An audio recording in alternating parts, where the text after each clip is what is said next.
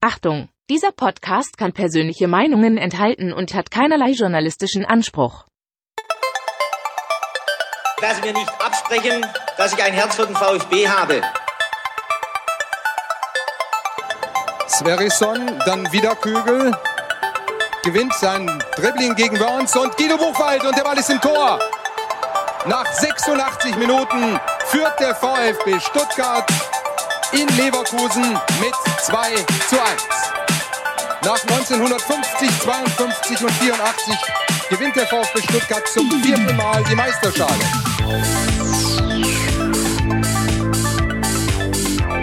Jetzt müsste der Ball endlich noch einmal hereinkommen. Jetzt kommt er weit nach hinten auf Hitzelsberger! Mario Gomez, spitze Winkel, noch einmal nach innen. Pizza hat den Ball und es gibt noch einmal Abstoß vom Tor. Und jetzt ist das Spiel aus und der VfB Stuttgart ist deutscher Fußballmeister. Herzlich willkommen zu STR. Mein Name ist Ricky, mit mir in der Leitung der Sebastian. Hallo Sebastian. Hallo Ricky, schönen guten Abend. Ja, da sind wir wieder, Sebastian. Ja. Was für ein Tag. Bei mir ging es wieder drunter und drüber. Ich kann leider nicht darüber sprechen, aber es war äh, ereignisreich, so wie immer, wenn wir aufnehmen. Dienstag ist Chaostag und Donnerstag ist Chaostag. Äh, dazwischen kann ich mich dann entspannen und irgendwelche Sendungen vorbereiten. Ich hoffe, dir ging es heute besser als mir. äh, ja, mir ging es besser, aber ich hatte auch tatsächlich ein emotionales ähm, Up and Down. Ähm, ich hatte ähm, heute Mittag oder heute Morgen mein äh, defektes Rad mitgenommen. Ähm, ins Geschäft, äh, weil ein Kollege sich darum kümmern wollte und dabei kam dann heraus, ah, das Rad ist schwerer beschädigt, als ich gedacht hatte. Also es reicht nicht, da eine neue Speicher reinzuziehen. Nein, äh, es werden vermutlich neue Laufräder her müssen. Das hat mich so ein bisschen runtergezogen. Ähm, aber dann kam ich nach Hause und ähm, Leute, die mir auf Twitter folgen, wissen, wir haben ja eine Zugehkatze, die ständig bei uns vor der Tür steht. Das ist nicht unsere Katze, aber sie kommt bei uns rein, äh, frisst, schläft bei uns teilweise auch, liegt auf dem Sofa ähm, und die war jetzt drei Wochen lang nicht da. Und ich dachte schon, okay, die ist überfahren worden. äh, weil ich wir wohnen hier ja, ne, also wir wohnen jetzt hier fünf, sechs Jahre äh, und die war nie länger als ach, zwei, drei Tage nicht bei uns, jetzt drei Wochen. Also ich habe sie wirklich abgeschrieben und heute Abend komme ich nach Hause und wer kommt dann von gegenüber im Außengebüsch? Unsere Zugehkatze. Ähm, und das hat mich sehr, sehr gefreut. Sie hat äh, irgendwie den rechten Hinterlauf rasiert, also ich glaube, sie hatte einen Krankenhausaufenthalt, ähm, aber scheint ihr gut zu gehen und ich muss sagen, ähm, das hat mich, äh, hat mir dann ta den Tag wirklich dann äh, versüßt und ich bin jetzt komplett euphorisiert. Ja, re Noch. rechter Hinterlauf rasiert, das kann natürlich auch sein, dass sie vielleicht am Strand war und einfach äh, dafür gesorgt hat, dass sie dann eine gute Figur macht und die Bikini-Linie ordentlich rasiert ist. Wer weiß ja, es sieht schon. so ein bisschen so ein bisschen pudelmäßig aus. Unten steht noch so ein Haarbüschel und so weiter. Ähm, also schon relativ wild, aber sie läuft äh, rund ähm, und ähm, ja, ich bin sehr froh, dass die Katze wieder da ist. Also wenn ihr Frisurtipps für Butzes mhm. Sugi-Katze habt, dann bitte an @vfbstr äh, gerne auch schon mit Foto. Also ja bitte. Aber ja, nur äh, von normalen Muschis. Moment, also das geht ja hier schon ganz merkwürdig los. Gut, zurück zur Sendung. Ähm, denn heute äh, wollen wir uns natürlich äh, um äh, den SC Freiburg kümmern und natürlich auch um den VfB Stuttgart. Es gibt ein kleines Transfer-Update, ähm, aber wirklich nur ein ganz kleines. Ich habe auch nur einen Einspieler zu Sascha Kalajdzic mitgebracht, weil ich möchte hier die Tradition nicht brechen. Ja, Sebastian freut sich jedes Mal auf den Kalajdzic der Woche und ich glaube, letzte Woche habe ich mich noch damit gebrüstet, dass es jetzt sogar zweimal den Kalajdzic der Woche gibt, sozusagen mhm. den doppelten Kalajdzic Kalajdzic der Woche. Äh, und es wäre natürlich äh, ja fast schon ein Affront dir gegenüber, wenn ich diesen Absolut, ja. Kalajdzic auslasse. Deswegen heute der Kalajdzic der Woche. Wir schauen also natürlich. Ich, ich, hätte, ich hätte gerne einen äh, täglichen Kalajdzic eigentlich. Wenn du willst, rufe ich dich jeden Tag an und bringe dir irgendeine merkwürdige Nachricht aus irgendeinem merkwürdigen Land über Sascha Kalajdzic. Es ist überhaupt kein Problem. das ist wirklich das Einfachste, was man hier für die Sendung vorbereiten muss. Äh, wir schauen natürlich dann auch kurz rüber zu den Frauen, äh, zu U21 und zu U19. Heute konnte ich mir sogar das Spiel der U21 nochmal angucken. Mm. Ähm, also die Arbeitszeit ließ das, ähm, ja, machte es möglich, aber äh, ich kann schon mal sagen, der Stream war nicht ganz so stabil, wie man das sonst von Leaks gewohnt äh, war, ist, wie auch immer. Ich glaube, die hatten Probleme mit dem Internet. Das wiederum können die natürlich dann vor Ort auch nur schwer beeinflussen. Ähm, ja, reden wir nachher drüber, ist auch kein großes äh, Drama oder so. Also ich bin ja froh, dass die Spiele überhaupt übertragen werden. Äh, Alex Werle äh, hat einen Posten verloren, auch das werden wir thematisieren. Und der VfB Stuttgart ähm, ermöglicht den eigenen Fans jetzt die Möglichkeit, endlich über VPN die Spiele über ausländischen, ausländische äh, Bundesliga-Anbieter zu schauen. Nein, Spaß beiseite. Wir reden natürlich nachher noch kurz über NordVPN, den neuen Businesspartner beim VfB Stuttgart. Ja, und ein richtig cooler, ne? Also da reden wir später noch drüber. Da musst du mich dann aufklären. Ich bin ja da komplett ja. raus aus diesem Business. Ja, ja. Ich äh, bewege mich nur noch legal im Internet. Ja, das ist ja logisch. Ähm, gut, bevor wir loslegen, möchte ich mich natürlich im Namen von uns beiden bei unseren Unterstützern und Unterstützerinnen bedanken und äh, los geht es heute mit Bianca. Vielen Dank, Joachim, Johannes und Wolf. Herzlichen Dank für eure Unterstützung und natürlich geht auch ein großer Dank raus an unsere 153 Patreon-Supporterinnen und Supporter. Da ist jetzt keiner dazugekommen, macht aber auch nichts. Wir finden 153 schon mega stabil. Ja, das ist echt Wahnsinn. Ja. Und stellvertretend für euch alle pick ich mir heute mal den Daniel raus. Daniel unterstützt uns seit dem 23.01.2020. Das war damals also uh. ein Neuzugang in unserer VfB Overdose-Zeit. Also ja, das war die stimmt. Zeit, wo wir pausiert haben. Und das ist ja für mich dann noch mal mehr wert. Also wenn jemand praktisch Krass, ja? ja? Patreon ähm, Patreon wird und ähm, das in einer Zeit, wo wir überhaupt nichts produziert haben. Nichts liefern, ja, Wahnsinn. Wahnsinn. Danke dafür, ja. wirklich. Und ein besonderer Dank geht heute raus an Lukas. Danke für deinen Support und Grüße gehen raus nach Filderstadt zum Lukas, muss man vielleicht noch dazu sagen. Sebastian, du hast schon das richtige Bier in der Hand. Ich durfte heute Natürlich. kein Bier trinken, meine Frau hat es mir untersagt. Oh. Ähm, ja, ja, sie hat gesagt, dann fange ich immer an so zu, zu lallen und äh, verspreche mich ständig. Sie hat nämlich letzte Woche den Stream ähm, live mitverfolgt. Meine Tochter übrigens auch, die war im Europapark mit ihrer Cousine und mit den Großeltern und auf der Rückfahrt haben sie tatsächlich unseren Stream geschaut und ähm, ja, also ich sag mal so, äh, ich muss mich steigern. Also heute will ich es unbedingt rumreißen. Die ganze Familie schaut zu. Hallo, drüben an die anderen Räume. Der Papa gibt sich heute mal richtig Mühe. Ja? Aber auch den Daumen nach oben da lassen, ist klar. Ja, auf jeden Fall. Gut, ähm, ich würde sagen, wir gehen direkt rein ins äh, Freiburg-Segment und du weißt, was das heißt. Ja, ich freue mich drauf.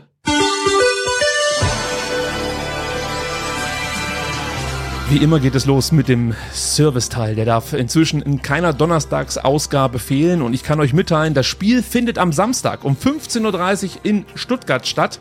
Knapp 48.000 Fans passen aktuell ins Neckarstadion und die werden am Samstag bei wolkigen 24 Grad auch erscheinen. Es könnte sogar ein leichtes Gewitter geben, Sebastian. Das heißt, nicht mit einer umgeschnallten Antenne erscheinen und alle ja. mit fester Zahnspange Mund geschlossen halten, ist klar. Sonst. Genau, und vielleicht eine Regenjacke dabei haben. Also, ja, du bist ja da sowieso sowieso sehr empfindlich. Ich bin da, ja, ja. Also ich bin auf jeden Fall. Ich nehme vielleicht auch einen Regenschirm mit. Mal gucken. Meine Option ist T-Shirt aus. Also wenn schon, denn schon. die gute Nachricht ist, nach dem Spiel soll die Sonne wieder scheinen. Also vielleicht dann im doppelten Sinne. Mal gucken, wie das so wird. Mhm. Wichtig zur Anreise, der Fritz-Walter-Weg, ähm, der ist weiterhin umbaubedingt komplett gesperrt. Zudem kann es kurzfristig zu einer temporären Sperrung der Abfahrt B14 auf die Bennstraße kommen. Also ihr wisst, wenn man praktisch, ich sag jetzt mal, über das Mercedes-Gelände runterfahren möchte, ähm, zu den Parkplätzen oder irgendwelche Schleichwege ansteuern möchte, wo man dann seine Autos abstellt. Es könnte dazu ähm, Sperrungen kommen. Beachtet das bitte, fahrt rechtzeitig los, stellt euch auch bitte frühzeitig beim Einlass an. Gerade die Frauen ähm, ja, müssen darauf achten, denn ich gehe davon aus, dass es wieder zu langen Wartezeiten ja. kommen wird. Und nochmals der Hinweis, wenn ihr in der Untertürkheimer sitzt, müsst ihr äh, über den Martin-Schrenkweg, heißt es glaube ich, zum Stadion laufen. Ähm, es gibt nämlich keine Durchgangsmöglichkeit, wenn ihr über die Mercedes-Benz-Straße kommt. Ich habe es ja gerade erwähnt, Fritz-Walter-Weg ist komplett gesperrt. Das heißt, wenn ihr über die Mercedes-Benz-Straße zum Stadion lauft, müsst ihr einmal ums Gelände rumlatschen, um dann zu euren Plätzen bzw. zum ja. Einlass zu kommen. Das gilt es zu vermeiden, denn jede Minute, in der man äh, nicht sitzend ein Bier verdrückt, ist für mich eine verlorene Stadionminute. absolut, absolut. So, ja. Muss man ja so sehen. Der Zutritt zur Kurve erfolgt wieder über die Drehkreuzanlage neben dem Fancenter. Auch da geht ähm, oder gilt frühzeitig da sein, äh, damit ihr ja, zumindest mal zu Stuttgart kommt im Stadion erscheint. Also das muss wieder lauthals mitgesungen werden. Und für alle, die nicht ins Stadion gehen, die können das Spiel natürlich wie immer auf Sky verfolgen oder auf Wow, also ist ja Sky Ticket, nur mit einem neuen Branding. Ähm, da gibt's das Spiel dann und für die, die sich kein Sky leisten wollen, es grundsätzlich ablehnen, also aus irgendwelchen anderen Gründen nicht darauf zugreifen können. Ähm, der VfB bietet auch am Samstag wieder das Spieltagsradio an und da könnt ihr dann mal reinhören und euch bedudeln lassen. Sebastian, im S-Bahn-Verkehr kommt es mal wieder zu Einschränkungen. Äh, ich glaube, du weißt mehr. Ich weiß natürlich immer mehr. Ähm, und die S-Bahn ist tatsächlich gerade äh, komplett vogelwild, weil wir haben ja über die ganzen Sommerferien hinweg ähm, die legendäre Stammstreckensperrung. Also die kennen wir schon. Ähm, aber jetzt hat die Bahn auch festgestellt, ähm, dass einige der Züge irgendwie abgenutzte Räder haben und die ganz schnell in die Werkstatt müssen. Und deswegen gibt's auch nicht genug Züge, um die Leute zu transportieren. Und dadurch wird dann der äh, ohnehin schon ähm, geänderte Fahrplan nochmal geändert. Und ähm, dann kommt es natürlich noch zu den üblichen ähm, Zwischenfällen wie Personen im Gleis oder äh, Personalausfall oder sonst was. Ähm, und tatsächlich jemand wie ich, der wirklich regelmäßig S-Bahn fährt und bei dem sich die Abfahrt Abfahrtzeiten an seinen Stammbahnhöfen so ins Gedächtnis eingebrannt äh, haben, äh, der muss jetzt jeden Morgen gucken, weil also die S-Bahnen fahren halt nie dann, wann man denkt, sie fahren, sondern sie fahren irgendwie anders, im besten Fall oder im schlimmsten Fall gar nicht. Also ähm, es empfiehlt sich wirklich, wenn ihr mit öffentlichen äh, Verkehrsmitteln anreisen wollt, guckt bitte in die App, die ist relativ zuverlässig, ähm, macht euch vorher schlau, fahren eure Bahnen, wann fahren eure Bahnen ähm, und es wird vermutlich ein unvergessliches Erlebnis mit dem ÖPNV ähm, am Samstag dann zum Stadion zu reisen. Aber ja, das äh, werdet ihr euer Leben lang nicht vergessen. Ja, und legt euch nicht ins Gleisbett. Das ist natürlich ganz wichtig. Bitte nicht. Gut, Sebastian, dann lass uns mal über den kommenden Gegner sprechen. Bei dir klopft's? Ja. Was ist denn da los? Ein Gast? Ähm, das, das ist äh, das ist äh, kein Gast, sondern das ist mein Sohn, äh, der möchte, dass ich mit meinem ähm, Zeigefinger ähm, das Notebook entsperre. ich dachte schon, Klaus Vogt ist bei dir aufgetaucht in dieser ich, Auftragsproduktion. Ich, ich, du machst das schnell, ich kurz. leite ein, denn ich habe auch noch einen Einspieler, einen äh, Sound-Einspieler für euch. Ich möchte aber erstmal sagen, das ist tatsächlich jetzt das 751. Bundesligaspiel für die Freiburger. Also äh, schon beachtlich, wenn man sich so überlegt, dass die ja eigentlich so richtig aktiv in der Bundesliga erst in den 90er Jahren eine Rolle spielten und ähm, für mich damals mehr so ein ja belächelter Gast waren. Inzwischen muss man, glaube ich, auch als Stuttgarter eingestehen, dass äh, der SC Freiburg schon ähm, ja die Nummer eins gerade im Ländle ist. Allerdings kann sich das auch schnell ändern. Ähm, ich habe gerade eben schon gesagt, ich habe einen Einspieler vorbereitet, denn ähm, wenn wir schon gegen die Freiburger spielen, finde ich, muss man eigentlich auch Christian Streich einmal zu diesem Spiel hören, denn man kann ja von Christian Streich halten, was man möchte, aber äh, seine seine Aussagen bei Pressekonferenzen sind legendär und auch äußerst unterhaltsam, wie ich finde, und deswegen hören wir uns jetzt mal ganz kurz Christian Streich an, der uns erklärt, welches Spiel er denn am Samstag ähm, ja erwartet. Spiel, was ich erwarte, ähm, so wie es immer ist gegen den VfB. VfB probiert auch vorwärts zu spielen, wie auch. Ähm, Systematik werden wir sehen, welche Systematik äh, wir wählen.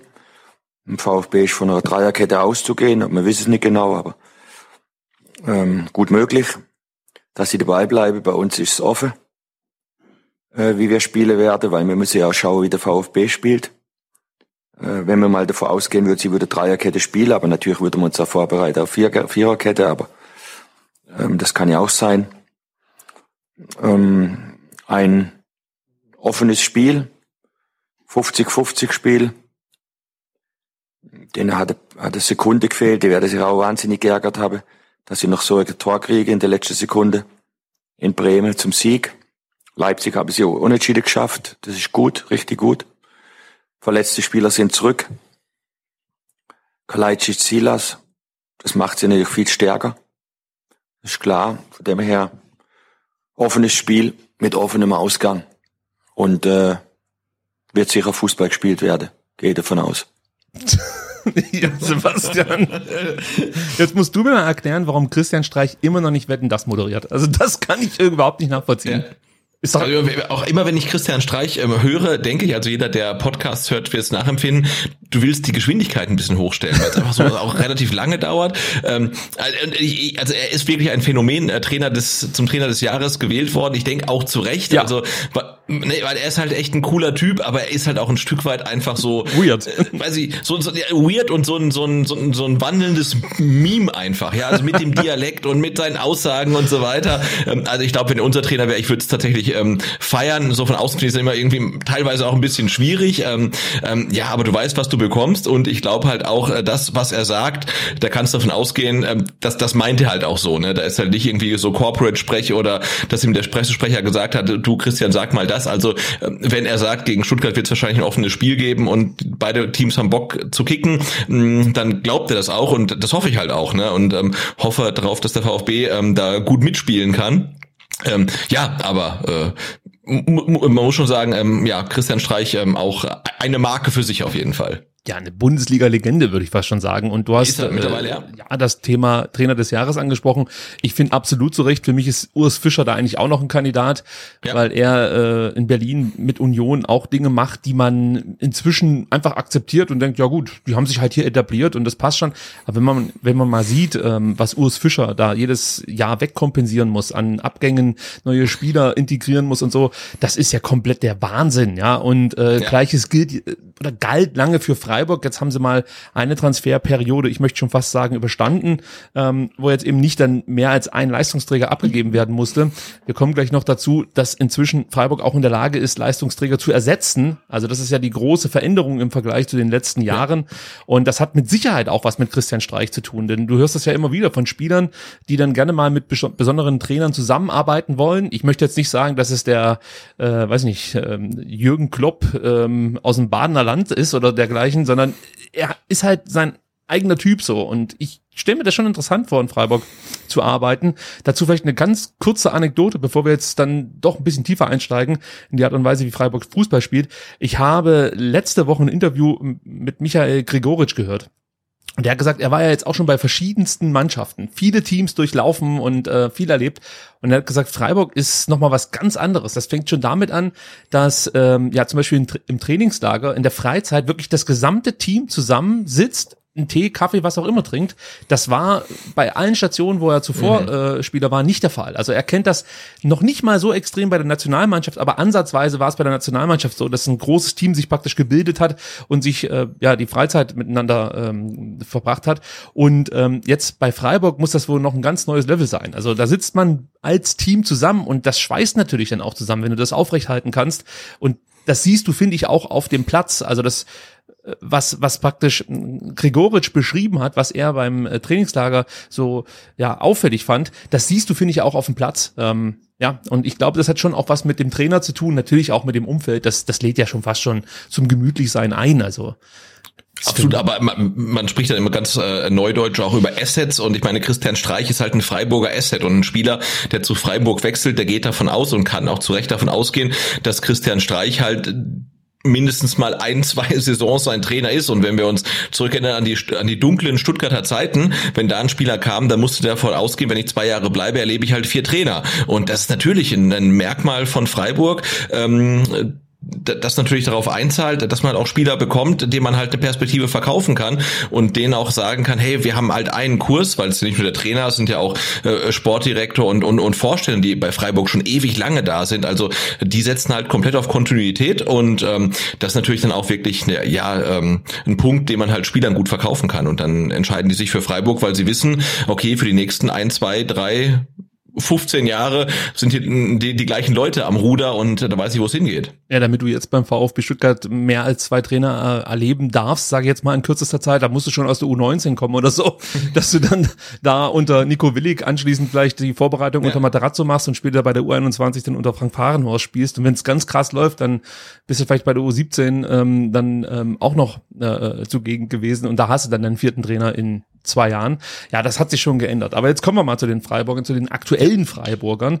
Und ich sag dir ganz ehrlich, ich weiß äh, noch gar nicht so richtig, ja, was ich mit Freiburg in dieser Saison anfangen soll. Jetzt im Pokal gegen Lautern kamen sie nur schwer ins Spiel gewannen am Ende in der Verlängerung am ersten Spieltag in Augsburg. Äh, ja, da hatte man zu Beginn auch Schwierigkeiten. Dann gab es eine klare Leistungssteigerung und Freiburg gewann aufgrund ja wirklich einer starken zweiten Halbzeit mit 4 zu 0. Äh, letzten Freitag gegen Dortmund machte Freiburg über weite Strecken ein gutes Spiel. Diesmal mhm. kamen sie ja auch gut in die Partie, muss man sagen. Das äh, war schon interessant, dass ähm, ja gegen Lautern und auch gegen Augsburg eine Qualität, die die Freiburger sonst haben, nämlich dass sie sofort online sind von Minute eins an dass man das nicht sehen konnte. Da brauchten sie einfach Zeit. Letzten Freitag, wie gesagt, gegen Dortmund war das anders. Die waren sofort in der Partie, ähm, haben richtig Gas gegeben, kaum Fehler gemacht, bis eben dann Mark Flecken ähm, einen Fehler gemacht hat und dann kippte das Spiel. Ähm, davor war von Dortmund nicht allzu viel zu sehen. Also das war schon spannend, diese Entwicklung. Und ich möchte ganz kurz noch was zu Marc Flecken sagen. Es wird jetzt immer der, die ganze Zeit davon gesprochen, dass er jetzt mal gegen Dortmund einen Fehler gemacht hat. Und ich glaube, viele haben äh, einen anderen Patzer irgendwie vergessen oder nicht wahrgenommen, denn ähm, ja, auch gegen Lautern hat er einen Riesenpatzer gemacht. Ich weiß nicht, ob du das damals gesehen hast, das Tor. Nee, da stand er zu weit draußen, ja, und er wurde dann überlupft von einem Ey, natürlich, Lauterner Spieler. klar. Ja, ja, ja, klar. Also ja auch ein Torwartfehler.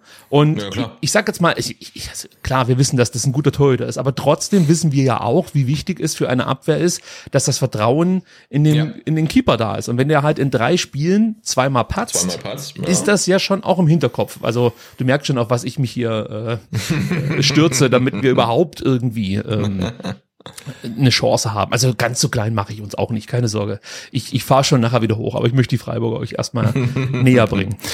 Nee, und ich habe auch am, tatsächlich am, am letzten Spieltag nicht viel Live-Fußball gesehen, aber ich habe am Freitagabend die erste Halbzeit ähm, Freiburg gegen Dortmund gesehen und ich fand Freiburg da wirklich bockstark. Also die waren halt keinen Deutsch schlechter als Dortmund ähm, und das will ja was heißen. Also die, die haben das Spiel kontrolliert, die haben das Spiel beherrscht, die haben wirklich einfach richtig, richtig gut gespielt, ja. Und das war kein Klassenunterschied zwischen Dortmund und Freiburg, sondern ähm, eher im Gegenteil. Und das hat mich tatsächlich ein bisschen beeindruckt. Mich auch, absolut. Aber dafür ähm, konnte ich dann etwas ruhiger schlafen, nachdem ich eben die zweite Halbzeit gesehen habe. Und da den ich halt nicht mehr gesehen, weil ich halt am, am Samstag früh aufstehen musste. Ja, da habe ich dann einen schönen ein paar Patzer ähm, auf aufschnappen können, die ich jetzt äh, dann vielleicht äh, mit euch teilen kann und euch allen so ein Stück weit Mut machen kann. Das hoffe ich natürlich. Ähm, ja, ich habe es vorhin schon mal angedeutet. Ich finde ja eigentlich, dass sich Freiburg im Vergleich zur, zur letzten Saison ja eher noch verstärkt hat. Also du hast mit Doan, Ginter und Gregoritsch gleich mal drei mhm. Stammkräfte verpflichtet, die dir sofort weiterhelfen. Kire ist ein hervorragender Kaderspieler, äh, den du immer reinwerfen kannst und auch schon vorhin angedeutet, was die Abgänge angeht. Du hast zwar Nico Schlotterbeck, der natürlich herausstach in der letzten Saison, der gegangen ist. Ähm, ja, aber dafür holst du dann halt Nationalspieler Matze Ginter, der ihn eigentlich eins zu eins ersetzt. Das ist schon beachtlich. Also das äh, war in den früheren Jahren noch ganz anders. Äh, da musste man sich dann ähm, aus dem eigenen Unterbau äh, bedienen. Ja. Und der ist ja immer noch gut. Also okay, das heißt sagen, und, auch, und auch das wäre kein Problem, wenn halt einer irgendwie ähm, ähm, aus der eigenen Jugend kommt, ähm, weil die, die Leute sind halt auch richtig gut, aber äh, ja, an den Transfers äh, sieht man ja auch, dass äh, Freiburg, glaube ich, auch so in der Hackordnung der Bundesliga einen ganz, ganz weiten Schritt nach oben gemacht hat. Also sie können halt wirklich Spieler von Gladbach abwerben, quasi denen auch das Gehalt zahlen, dass sie dann vermutlich ähm, möchten, trotz aller Heimatromantik und so weiter. Also da, äh, da geht schon einiges und ich kann da auch nur jedem empfehlen, sich die ähm, aktuelle Ausgabe der Elf Freunde ähm, durchzulesen, weil da wird das Thema Freiburg so ein bisschen beleuchtet halt, ne, dass sie jetzt den nächsten Schritt gemacht haben, sich in der Hierarchie nach oben gearbeitet haben, das Stadion größer gebaut haben, als manche dachten, dass es sein müsste. Ähm, und dann stellt sich natürlich auch die Frage, wie reagieren die Fans darauf, wenn Freiburg jetzt dann doch nur 14. wird oder so, ne? Also wenn, da bin ich mal gespannt, also wenn es da mal Misserfolg gibt, ob man da mit dieser Philosophie, wir sind Top, was 2022 in Deutschland, ähm, ob das jetzt noch gilt. Ähm, aber aktuell sieht ja nichts danach aus, dass sie keinen Erfolg haben sollten, weil sie haben sich gut verstärkt, sie haben eine integre Mannschaft und äh, ja, das, das äh, ist schon schön anzugucken, äh, wie man Erfolg haben kann, ohne irgendwie einen Geldgeber zu haben, der dann aus ähm, Fuschel am See oder von sonst wo kommt. Das ist richtig. Lass uns mal gucken, wie Freiburg Fußball spielt. Äh, da gibt's eigentlich wenig Neues. Ähm, Christian Streich ist lang genug da. Äh, dementsprechend weiß jeder, was auf einen zukommt. 4-2-3-1. Gegen den Ball wird daraus dann gerne mal ein 4-4-2. Äh, um es konkret zu machen, Griffo und äh, Doan oder Schalai, phasenweise sogar alle drei lassen sich dann zurückfallen.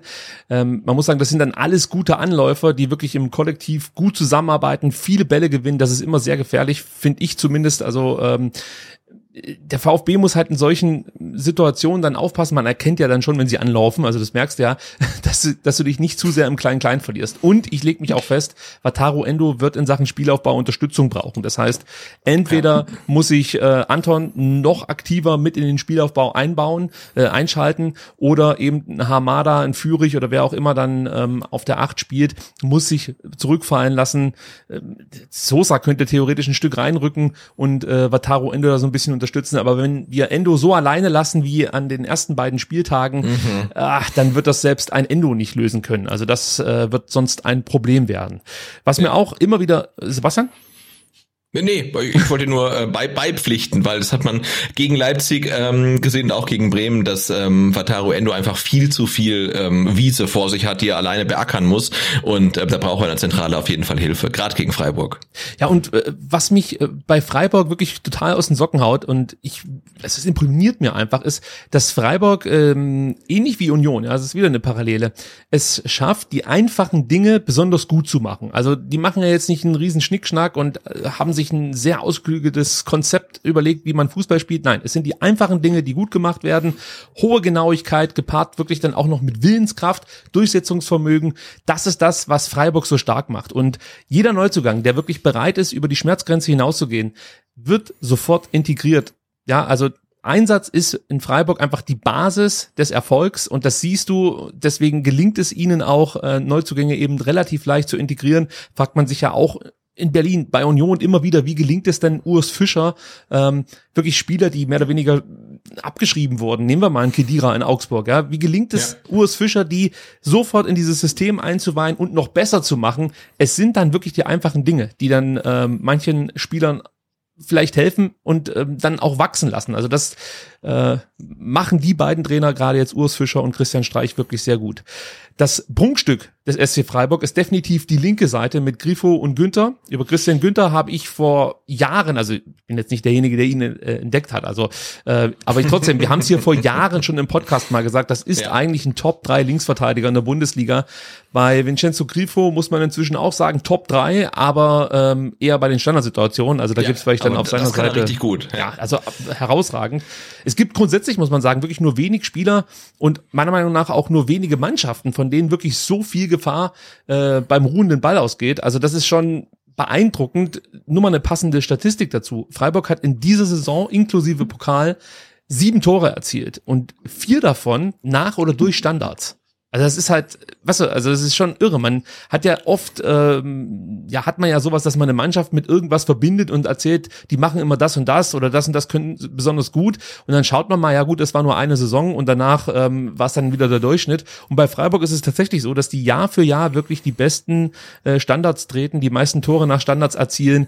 Und wie gesagt, diese ersten drei Pflichtspiele äh, bestätigen ja im Endeffekt das, äh, was man eigentlich schon wusste, nämlich dass Freiburg gerade nach Ecken äh, besonders gut ist. Und das sorgt natürlich jetzt auch schon im Vorfeld dafür, dass ich nur bei dem Gedanken an Freiburger Ecken mir direkt in die Hosen scheiße. Also genau, weil wir können ja auch ähm, aus Stuttgarter Sicht äh, da ein Lied von singen. Also gerade in den Heimspielen, sei es äh, in der Aufstiegssaison, ähm, also die Saison nach dem Aufstieg, ähm, haben wir glaube ich gegen Freiburg gleich am Anfang der Saison irgendwie ein Eckballtor bekommen durch durch Petersen, glaube ich. Und auch letztes Jahr ähm, haben wir Standardtore bekommen, als es dann halt äh, früh den großen Rückstand gab gegen Freiburg. Also äh, ähm, der VfB ist gewarnt. Also wir haben schon genug ähm, Standard-Gegentore bekommen von Freiburg. Da sollte man am Samstag wirklich sehr, sehr ähm, aufmerksam sein, wenn Freiburg einen Freistoß oder eine Ecke bekommt. So sieht's aus. Und ähm, wir können es mal zusammenfassen, die einfachen Dinge besonders gut machen, Weltklasse Standards, das zeichnet Freiburg aus.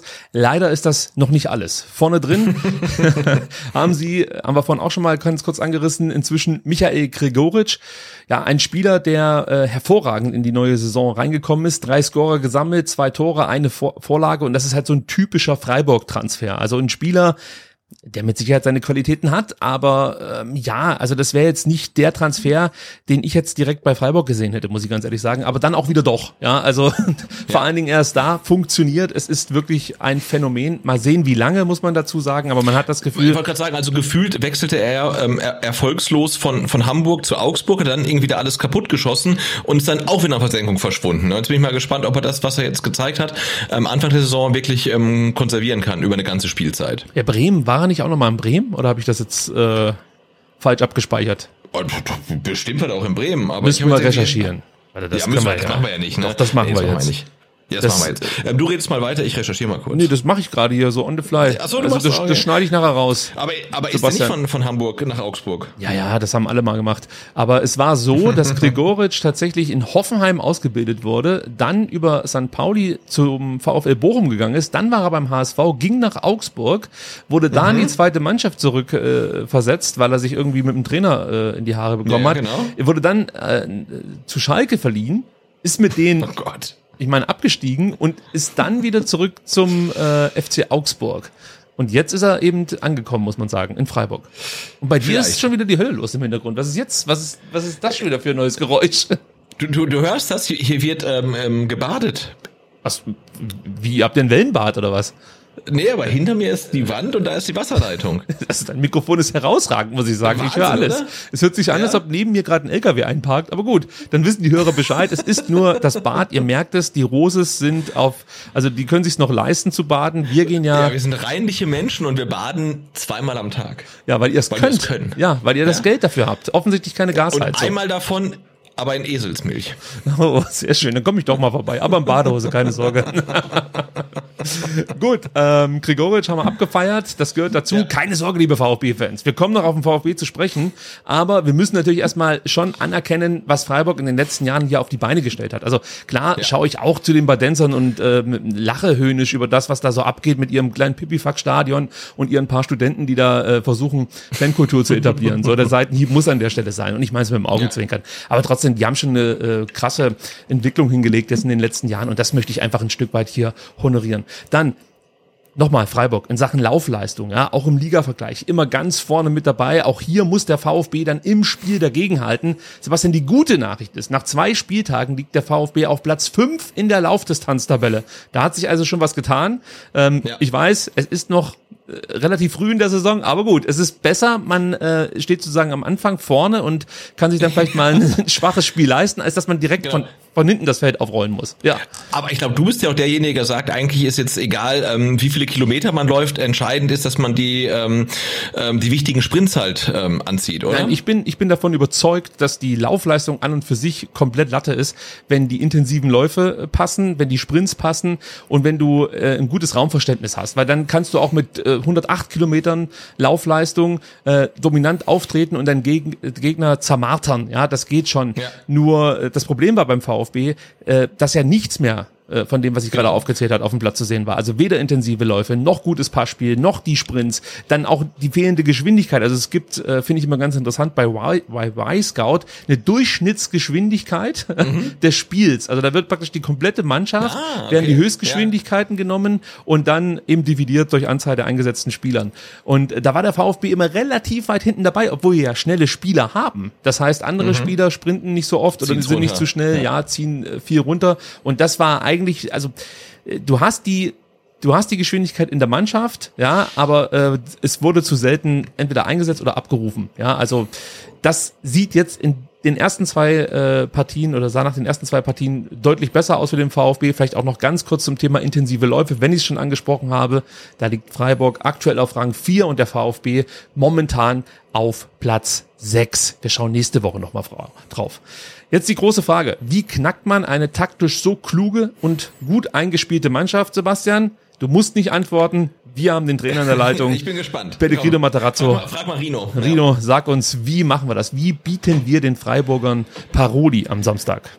äh, erhöhte Aufmerksamkeit in jedem Moment des Spiels und auch die Flexibilität zu haben, wo, in welcher Spielphase sind wir jetzt. Es kann auch Phasen geben im Spiel, wo wir einen Ball haben und auch gute Entscheidungen treffen müssen im, im eigenen Ballbesitz. Äh, Phasen geben, wo die auf äh, mit lange Bälle agieren, äh, zweite Bälle und danach vielleicht direkt wieder tief oder versuchen zu zocken in die eigene Hälfte oder in ihrer ihrer Spiel kommen, wo die ein sehr gutes Positionsspiel haben ähm, oder Standardsituationen. Es geht um diese diese Flexibilität, äh, sich anzupassen auf den Moment und damit 100% Aufmerksamkeit.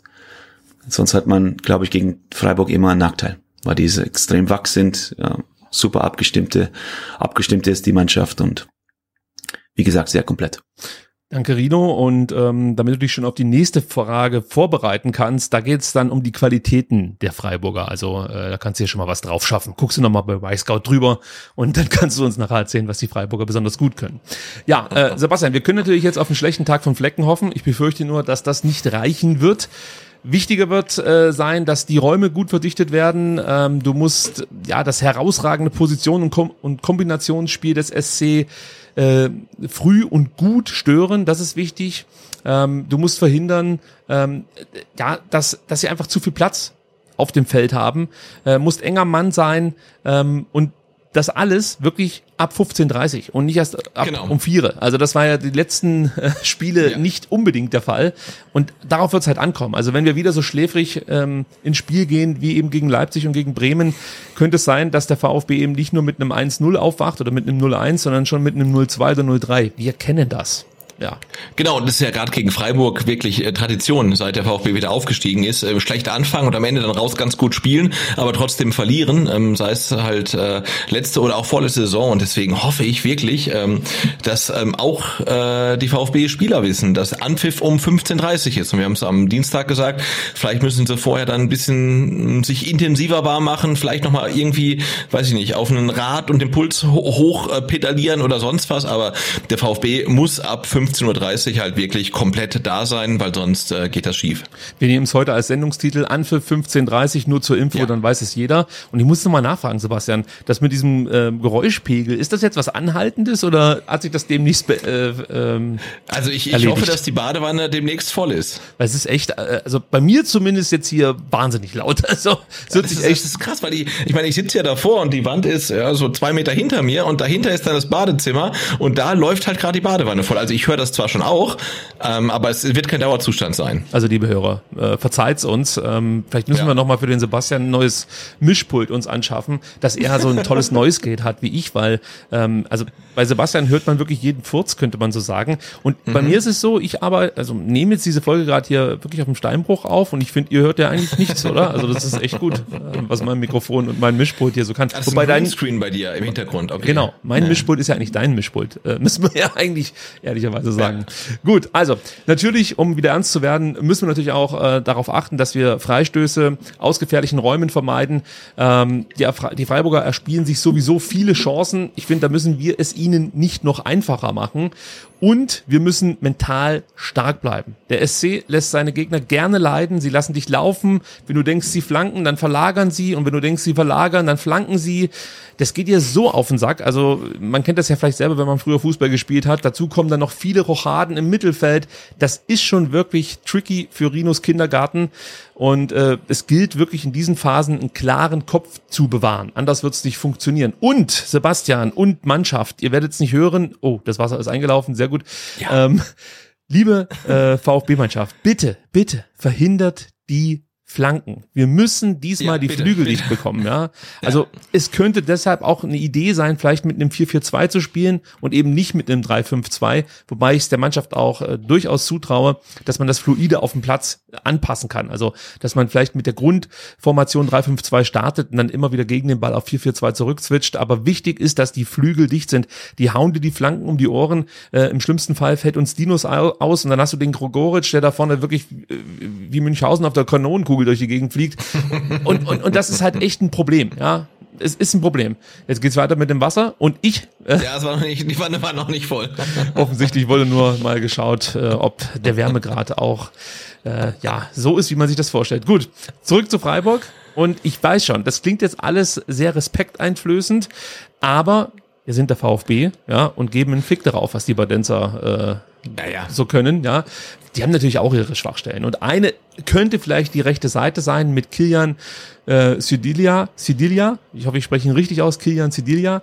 Ähm, ja, der ist gerade bei, bei schnellen Gegenstößen nicht so gut beim Absichern. Also auf der linken Seite klappt das durchaus besser. Und das wäre natürlich eine gute Möglichkeit für Borna Sosa, sollte er denn spielen, dass er dann immer mal wieder attackiert, ja, und äh, facettenreich, sage ich jetzt mal, den jungen Mann, der durchaus seine Qualitäten hat, äh, vor Probleme stellt, ja. Die Halbräume, ist mir auch aufgefallen.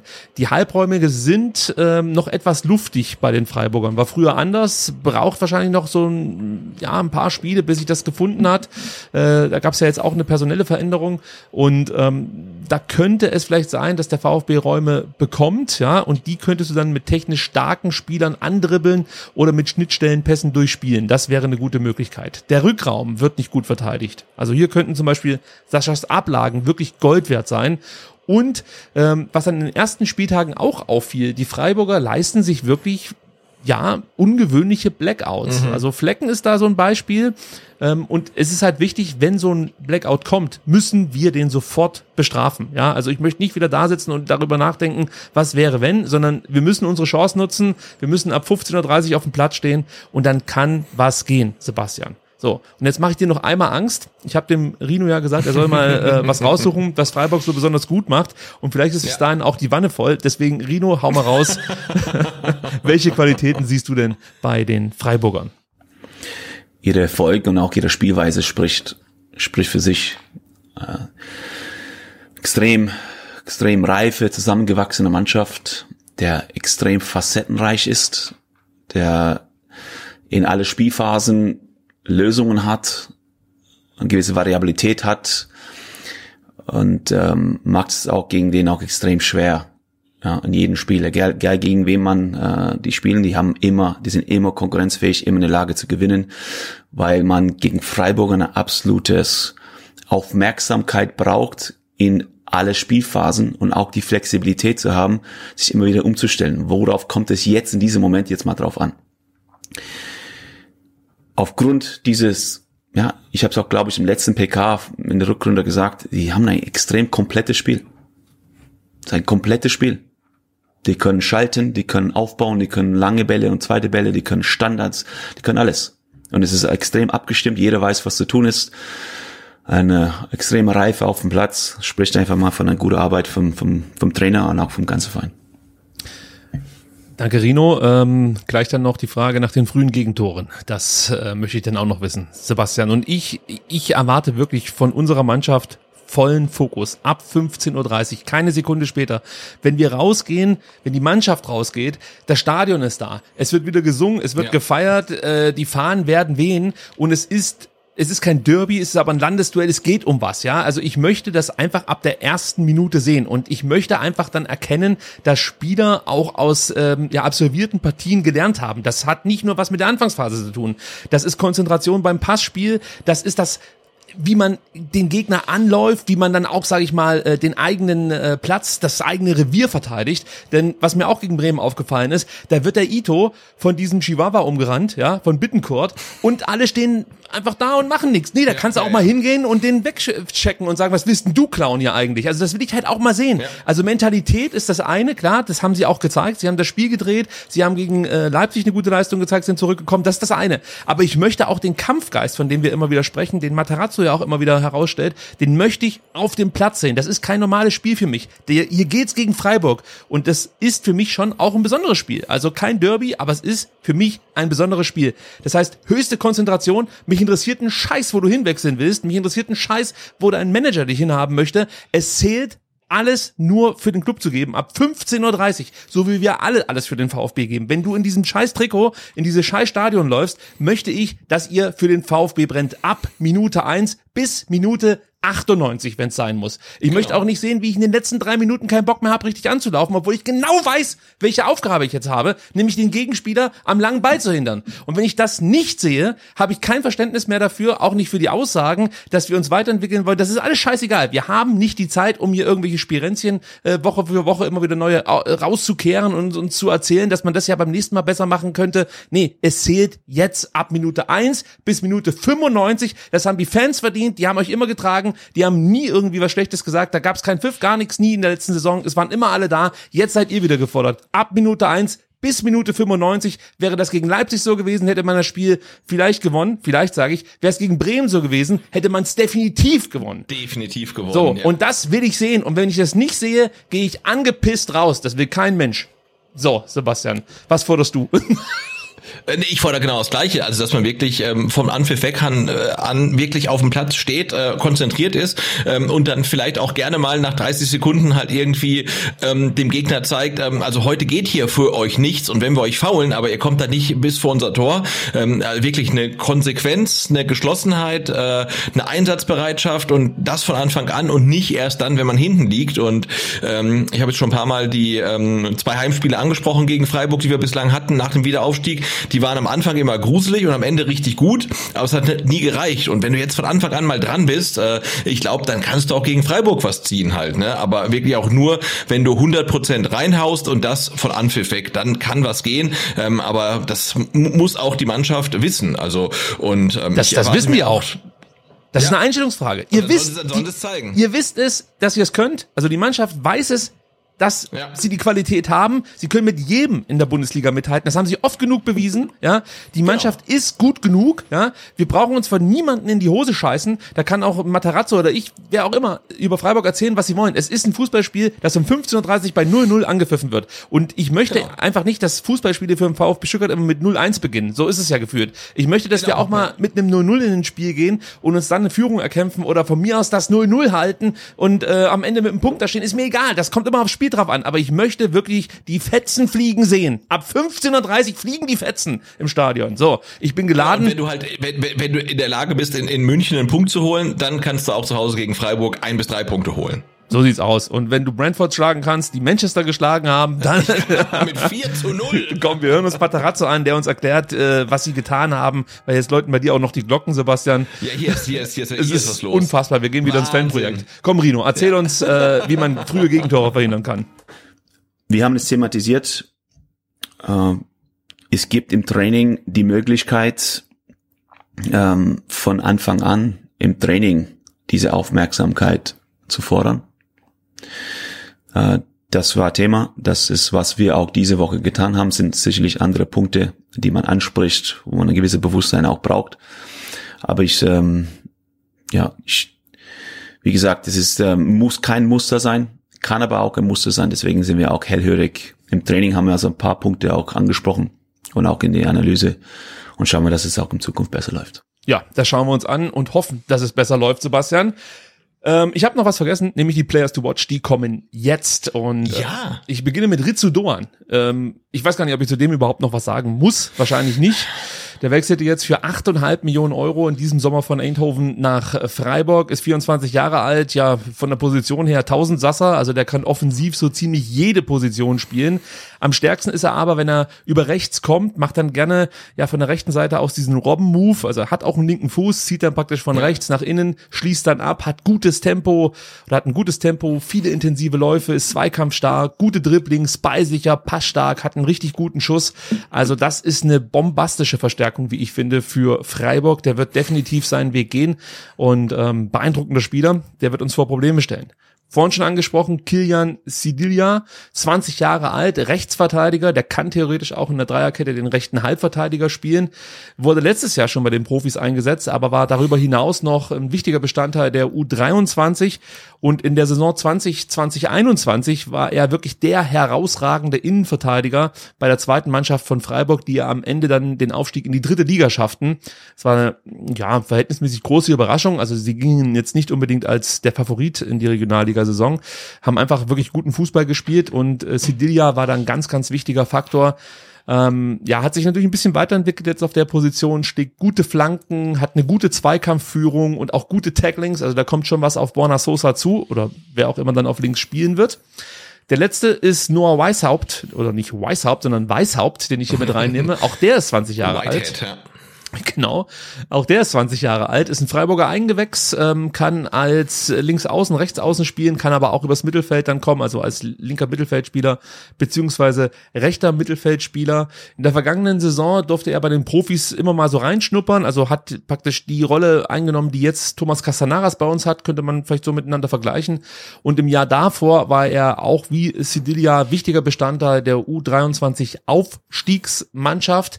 Ähm, ich glaube, dass er in dieser Saison wirklich Minuten sammeln wird und sukzessive bei den Profis integriert wird. Also das ist ein sehr interessanter Spieler, der sehr gut ist im 1 gegen 1, gute Dribblings hat, beidfüßig ist, also brutal schwer ihn zu verteidigen. Er kann wirklich super schnell switchen, macht er herausragend, hat gute Flanken, ähm, sehr, sehr spannender Spieler, wird jetzt am Samstag keine große Rolle spielen, gehe ich mal von aus, aber für die Zukunft jemand, den man auf dem Schirm, ha Schirm haben sollte. Gleiches gilt, das ist jetzt noch meine Honorable Mention, äh, für Merlin Röhrl, der wurde jetzt erst verpflichtet, kommt aus Ingolstadt, ist auch 20 Jahre alt, ein Mann für die Mittelfeldzentrale, der wirklich in Zukunft ähm, auch auf sich aufmerksam machen wird, da lege ich mich jetzt schon fest, ähm, hat sehr, sehr gute Anlagen, hochinteressanter Spieler. Äh, den besprechen wir dann wahrscheinlich ähm, in der kommenden Saison oder vielleicht schon in der Rückrunde. Mal sehen. Dann kommen Aber jetzt wollte ich so eingrätschen, weil du jetzt sagst, ne, Leute, die halt irgendwie aus der U23 ähm, von Freiburg kommen, noch keine große Rolle spielen, sich so ein bisschen ranrobben. Ähm, und da fällt mir natürlich auch dann äh, spontan der Name Kevin Schade ein, ja, weil der war halt vor einem Jahr genau in der Position und jetzt kommt halt irgendwie ein englischer Club und will 15 Millionen für den auf den Tisch legen und die Freiburg sagen, nö, machen wir nicht halt. Ne? Also da, da sieht man halt auch, was, was in Freiburg einfach geht. Also das ist Wahnsinn. Ja, also die Jugendarbeit ist fantastisch. Sie machen da ganz, ganz viel richtig ähm, und vieles hat damit zu tun, dass sie bedingungslos ähm, zum einen auf die Trainer setzen, zum anderen auch den Spielern vertrauen und den Spielern auch mal, ich sag mal, Schwächephasen eingestehen. Also natürlich hast ja. du in diesen Entwicklungen dann immer mal Phasen drin, wo es nicht so gut läuft, wo du nicht dein komplettes Potenzial abrufen äh, kannst. Und äh, zum einen werden da die Trainer beziehungsweise dann natürlich der NEZ-Leiter nicht nervös und zum anderen ähm, trägt das Publikum das auch mit. Und äh, vielleicht ja. müssen wir da hier in Stuttgart auch noch einen Schritt machen, dass wir einen Thiago Thomas nach zwei mittelprächtigen Spielen nicht direkt anzählen, sondern Vertrauen haben, beziehungsweise äh, bei äh, Weit Fagier nach einem Jahr äh, nicht davon sprechen, dass er ein Flop ist, Grüße gehen raus an die fucking Bild, ähm, sondern dass man diesen Spielern einfach ja die Entwicklungsmöglichkeit gibt, von der man ja immer spricht, wenn man sie verpflichtet. Also da ist Freiburg uns auch noch mal ein bisschen was voraus. Kommen wir zur Ausfallliste, Sebastian. Und das Gute ist, jetzt kann ich die Klappe halten, denn ähm, mal wieder habe ich den Rino hier am Start, ah. der uns erzählt, äh, wer am kommenden Samstag ähm, vielleicht ausfällt, wer definitiv ausfällt. Und Sebastian, ich habe einen ganz besonderen Wunsch. Ähm, den richtig an Rino, denn wir können äh, das nicht leisten. Äh, Tongi Kulibali fehlt ja schon seit längerem und wir wissen nicht mhm. so richtig, was da eigentlich los ist. Mich würde mal äh, detailliert interessieren, welche Verletzung hat Tongi Kulibali? Also wenn uns einer helfen kann, dann Dr. Matarazzo oder? Ja. Also hau raus, ja. Rino. Ja, Tongi Kulibali. Da ich es letzte Woche nicht, nicht ganz äh, erklären konnte, jetzt äh, gehe ich noch mal ein bisschen mehr in Detail. Ich glaube, das war für, für Niklas, ja, für dich. Äh, er hatte eine Verletzung am Sesambein, am Großzeh. Ja. Äh, das heißt ein Bipartitis Sesambein. Das heißt, diese kleine Knochen, ja, um den Sehnen ist in zwei Teile. Ob er es in dem Moment ähm, kaputt gemacht hat oder nicht oder früher. Wir gehen davon aus, dass es früher kaputt gemacht worden ist oder kaputt gegangen ist. Aber dazu ist jetzt eine Sehnenruptur. Das heißt, diese Sehnenruptur dauert die vier bis sechs Wochen. Und die Verletzung war am 20.07. Das heißt, kann man ungefähr rechnen, wann er wieder zurückkehren wird. Wir gehen davon aus, dass in zwei Wochen, dass er wieder zum Teiltraining stoßen kann. Also nochmal die Bipartitis Sesambein. Es tut mir leid, das höre ich zum zweiten Mal. Und ähm, das ist auch für mich neu. Ähm, okay, und jetzt zwei Spieler, ähm, die leichte Probleme haben. Dinos Mafropanos hat ähm, ja so Flüssigkeitsansammlungen in, in die Kniekehle. Wir gehen davon aus, dass es klappt bis bis Samstag. Äh, jeden Tag wird er geprüft. Bis jetzt konnte er nicht mittrainieren. Ist auch nichts kaputt, hat er kaputt, hat einfach mal sein rechtes Knie überstreckt und hat ein bisschen Flüssigkeit, die ihm auch ein Stück weit wehtut bei lange Bälle und so weiter. Aber wir gehen davon aus, das Ziel ist Spiel gegen Freiburg, aber es steht eine Fragezeichen dahinter. Äh, Joscha, Joscha Wagnermann mit seiner Krämpfe, die er hatte im im Oberschenkelrückseite äh, hat dazu geführt, dass er ein Stück weit verhärtet worden ist, ist auch nichts kaputt gegangen, wird höchstwahrscheinlich heute im Training einsteigen und wird sehr wahrscheinlich auch eine Option sein für das Spiel gegen Freiburg, aber auch eine kleinere Fragezeichen dahinter. Und sonst, ähm, ja, Wahid ist zurück im Teiltraining und äh, Nico ist voll zurück im Mannschaftstraining und ähm, das ist auch Ende, Ende der Liste. Danke, Rino. Ja, Sebastian, ja, jetzt weißt du Bescheid.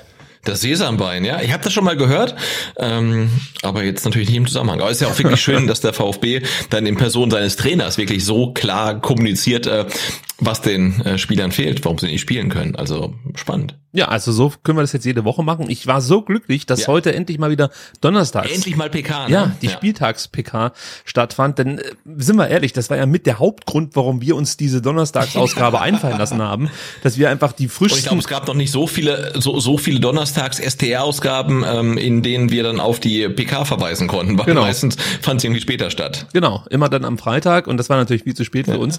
Ähm, gut, aber jetzt wissen wir Bescheid. Das heißt, äh, Ausfallliste haben wir schon abgearbeitet und wir können direkt übergehen zum Startelf-Tipp. Und das wird diesmal natürlich ein bisschen ähm, spannender, denn äh, durch die drohenden Ausfälle von Mafropanos und Wagnermann müssen wir uns Gedanken machen.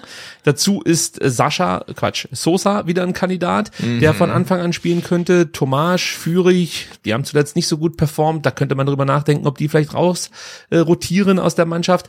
Ähm, jetzt erstmal noch vielleicht eine Frage, die wir ganz kurz abklären müssen. Ähm, kann Borna Sosa am Samstag spielen? Äh, Rino. Weil Borna ist eine Option für den Startelf. Und alles weiteres werdet ihr auch sehen am Samstag. Nee, nee, das erzählen wir den Leuten jetzt. Also äh, wir müssen da nicht bis Samstag warten.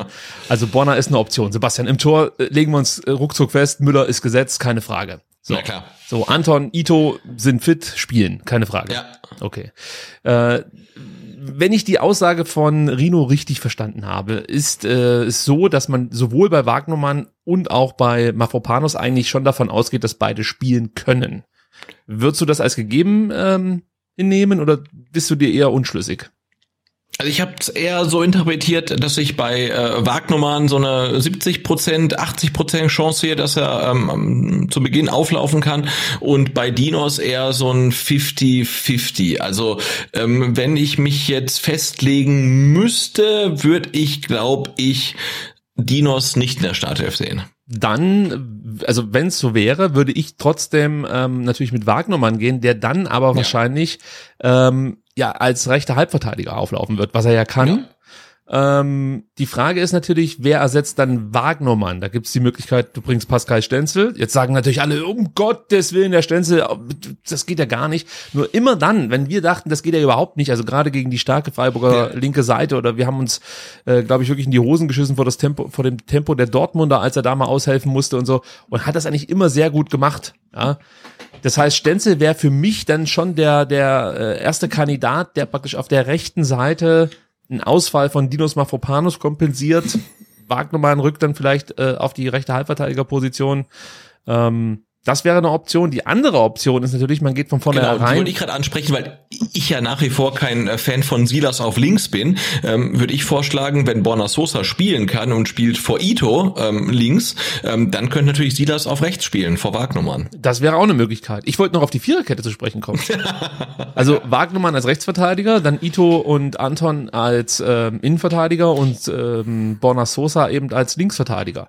Das wäre ja auch eine Option, die man Ja. ähm, wagen könnte. Ähm, und du hättest natürlich dann die Option, immer mal wieder auf Dreierkette zu stellen, weil eben auch ein Wagnermann dann den rechten Halbverteidiger spielen kann und Sosa schiebt dann hoch. Die Option gäbe es natürlich auch. Man könnte auch sagen, keine Ahnung, du bringst einen Mola, einen Nate oder so mit rein, die linke Halbverteidiger spielen können, wäre jetzt wahrscheinlich nicht meine erste Wahl. Ein Karasor könnte Ja. den zentralen Innenverteidiger spielen, wäre auch nicht meine erste Wahl. Ähm, da ist für mich Anton ganz einfach gesetzt. Endo würde ich auch nicht von der 6 runternehmen, da schwächst du dich viel zu sehr. Jetzt müssen wir uns festlegen. Ähm, Ja. machen wir es jetzt mit, mit Wagnermann definitiv auf der Mafropanus-Position oder so, sind, sind unsere Hoffnungen groß genug, dass Dinos fit wird? Das hört sich nicht gut an. Also Wagnermann rechter Nee, also Halbverteidiger. ich, ich, ich, ja, ja, ja, ja. Okay, und ähm, wenn wir jetzt mit einer Dreierkette hinten spielen, dann auf der rechten Seite eher Stenzel oder eher Silas? Oder lassen wir es noch offen, wie der Rest sich äh, so Also ich sehe, Gestaltet. ich sehe links auf den, auf den, auf den Halbpositionen auf jeden Fall äh, Borna und Silas.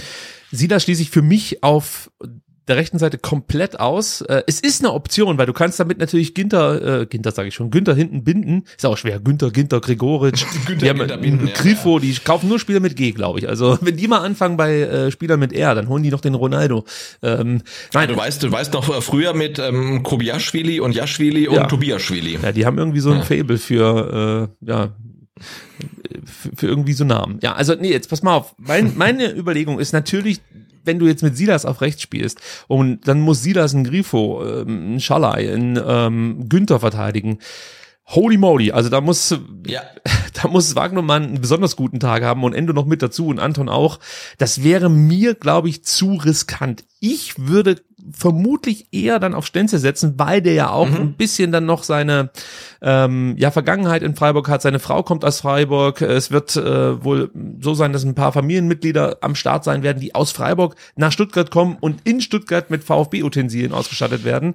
Also äh, so, so, so Jubelperser praktisch nur für den VfB in dem Fall dann. Ähm, des, deswegen könnte ich mir schon vorstellen, dass Materazzo sagt, komm Pascal, wir starten mit Ja. dir und können das immer noch ändern. Aber ich, ich sag's mal so, wir lassen jetzt mal diese rechte Seite offen und entscheiden uns am Ende.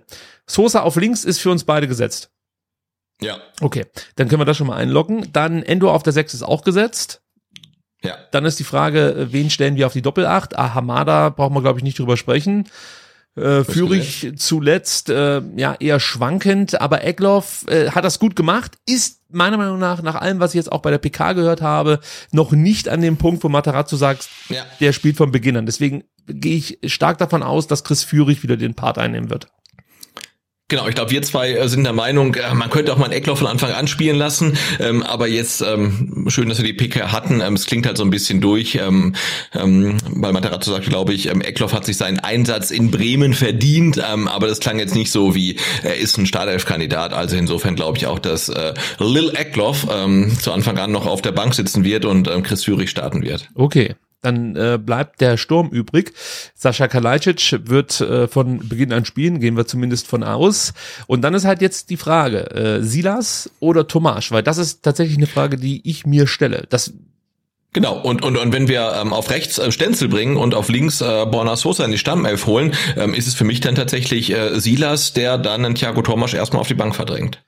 Gut, also dann äh, brauchen wir gar nicht weiter diskutieren und haben uns festgelegt auf folgende Aufstellung. Äh, Müller im Tor, Wagnermann, Anton, Ito bilden äh, die Innenverteidigung beziehungsweise die Abwehr. Dann Stenzel und Borna Sosa, ja, die defensiven Wingbacks. Also da hast du ja dann äh, fast schon eine Fünferkette gegen den Ball. Äh, ja, damit kann ich ganz gut leben. Endo auf der 6, Mhm. Führig, Ahamada Doppelacht und vorne Silas und Sascha Kalajdzic. So schicken wir den VfB Stuttgart Ja. ins Rennen. Jetzt habe ich ganz Da habe ich jetzt schon Bock, glaube ich. Ja, das ist, ist, ist eine gute Aufstellung. ja, habe ich auch, ich habe sowieso Bock, aber ich, ich habe ganz äh, unsere unsere wichtige Musik hier vergessen, Sebastian. Ah, weißt du was? Die benutze ich jetzt einfach hier für das nächste Segment. Das Transfer-Update. Ja, und wir können sie gleich laufen lassen, denn so viel ist da nicht passiert, Sebastian. Wir können es ja. rucki zucki zusammenfassen. Äh, Jakov Medic, da ist es ein bisschen ruhig geworden um den. Ich kann dir verraten, es gab wohl nochmal einen Vorstoß vom VfB Stuttgart. Allerdings bleibt St. Pauli hart. Sie wollen 5 Millionen für Jakov Medic, mhm. ähm, was dem VfB natürlich jetzt nicht so gut gefällt und auch dazu bewegt, erstmal Abstand von diesem Transfer zu nehmen. Ähm, Problem ist, dass Jakov Medic äh, einen ziemlichen ähm, ja, Hals schiebt auf, auf St. Pauli, weil es ja eigentlich die Absprache gab, hey, wenn du uns einen Verein bringst, der, sag mal so, um die dreieinhalb, vier Millionen zahlt, dann kannst du gehen. Jetzt sagt äh, St. Pauli aber, nee, wir wollen doch lieber fünf. Und äh, jetzt versucht man wohl auf Medic einzuwirken. Äh, man möchte ihm klar machen, dass er wirklich eine wichtige Säule für die jetzt laufende Saison ist für St. Pauli und man möchte ihn davon überzeugen, dass ein weiteres Jahr zweite Liga genau das Richtige für die Entwicklung des Spielers ist. Es ist sozusagen äh, ähnlich ähm, wie bei uns hier mit Sascha Kalajdzic. Man möchte Jakov Medic einfach noch ein Jahr hier behalten und dann für noch mehr Geld verkaufen. Das ist der Plan. Dann passend zu dieser unfassbar tollen Musik, die jetzt leider nicht mehr läuft, äh,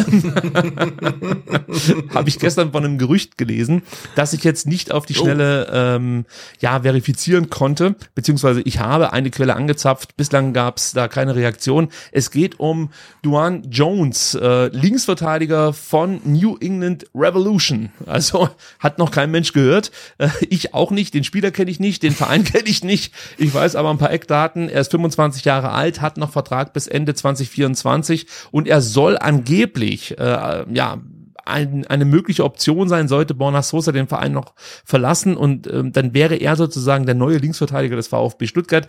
Ich sag schon, ich kann es mir nicht vorstellen. Ich habe mir ein paar wenige Se äh, äh, Sequenzen von ihm angeschaut. Das erste, was mir negativ auffällt, ist, er ist ein Rechtsfuß, der über links kommt. Der kann gut mit rechts flanken, aber das funktioniert nicht. Den rechten Fuß stellen die dir zu, da, da machst du keinen Stich, das, das sehe ich nicht. Dann kommt dazu, der Typ ist wirklich j j j j jacked. Also der sieht aus wie ein MMA-Fighter eigentlich. Und ich frage mich, was der äh, beim Fußball macht. Äh, für mich ist das viel zu viel Muskelmasse, dass die Dynamik so ein Stück weit einschränkt. Ähm, das, das, das passt für mich nicht so richtig. Dann dazu noch das Alter mit 25 Jahren. Vielleicht rede ich am Dienstag anders über den Spieler, aber Stand heute glaube ich, das ist eher eine Ente. Ähm, Anderlecht soll auch Interesse haben, aber ich weiß ja nicht, was die sonst noch für Sportarten anbieten. Kann ja sein, dass äh, die tatsächlich irgendwie eine Ringertruppe haben und ihn dafür verwenden.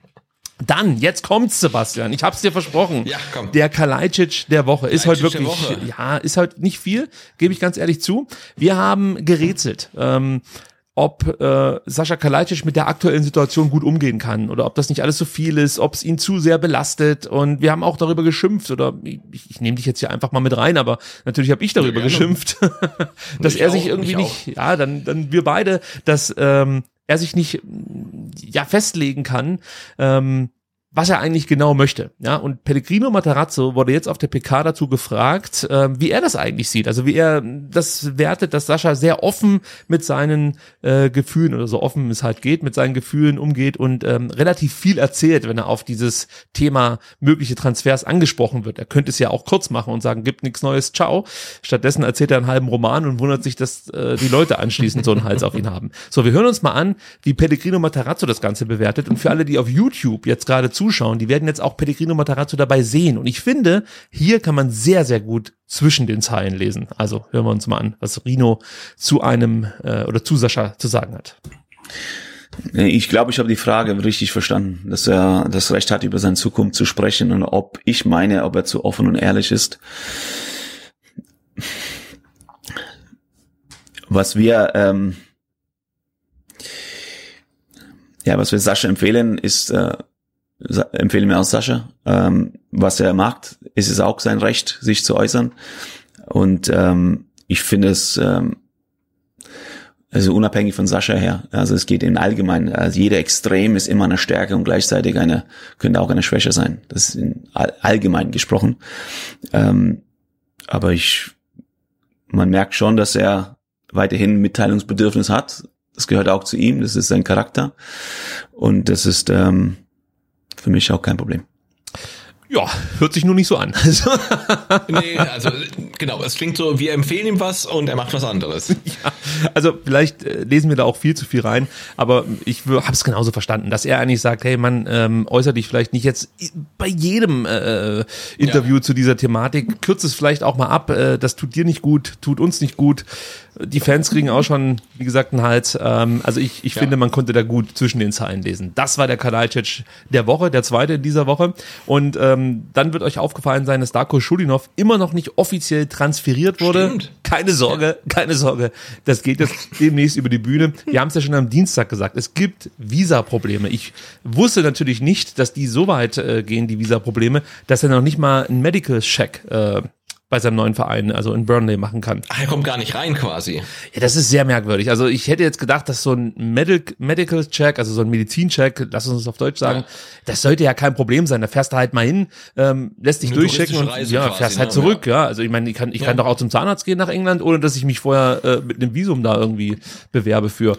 Ähm, Aber das meine, ist doch uns noch ein merkwürdig. bisschen, bisschen drüber lustig gemacht, ähm, dass zum Beispiel Orel Mangala seinen Medizincheck für Nottingham in Griechenland gemacht hat. Ja. Äh, und jetzt sieht man, das hat vielleicht auch logistische Gründe gehabt. Ja, es hatte aber das, das ich habe das irgendwo gelesen oder gehört, das hat wieder irgendwie sich so ein Journalist ausgedacht, dass es, äh, ich glaube, Sky hat das erzählt, dass äh, bei Orel das tatsächlich auch mit dem Visum zu tun hatte. Das ist Quatsch. Es ging darum, das machen die alle da in, in, in ähm, na, jetzt komme ich nicht drauf. Äh, wo ist er hingewechselt? Mensch, ich stehe auf dem Schlauch. Äh, Nottingham. Nottingham, genau. Das macht der, der, der griechische Besitzer, weil er den ähm, schon. englischen Ärzten nicht vertraut. So. Nicht traut, ja, ja. So, und das war der Grund, warum die ganzen Medical Checks der neuen Spieler eben in Athen ähm, gemacht wurden. Also das kann man nicht zusammenbringen. Ähm, bei Darko Schulinov scheint es jetzt da halt dieses Problem zu geben, dass er aktuell noch nicht nach England einreisen darf. Ich weiß nicht, ob man das dann mal jetzt demnächst lösen kann. Zu mir hieß es, ja, dass das kein Problem sei und ja eigentlich heute, heute müsste das Ding über die Bühne gehen. Jetzt ist Donnerstag, wie spät haben wir es jetzt? 20.30 Uhr. Er ist immer noch Spieler des VfB Stuttgart. Jetzt bin ich mal gespannt, ob es morgen soweit sein wird, aber es liegt, wie gesagt, wohl an diesen Visa-Problemen und äh, am noch nicht durchgeführten Medizincheck. Äh, es bleibt spannend. Vielleicht haben wir bald dann auch den Schulinov der Woche. Also was den Medizincheck Ja, angeht. wirklich. Wir drücken Darko auf jeden Fall die Daumen.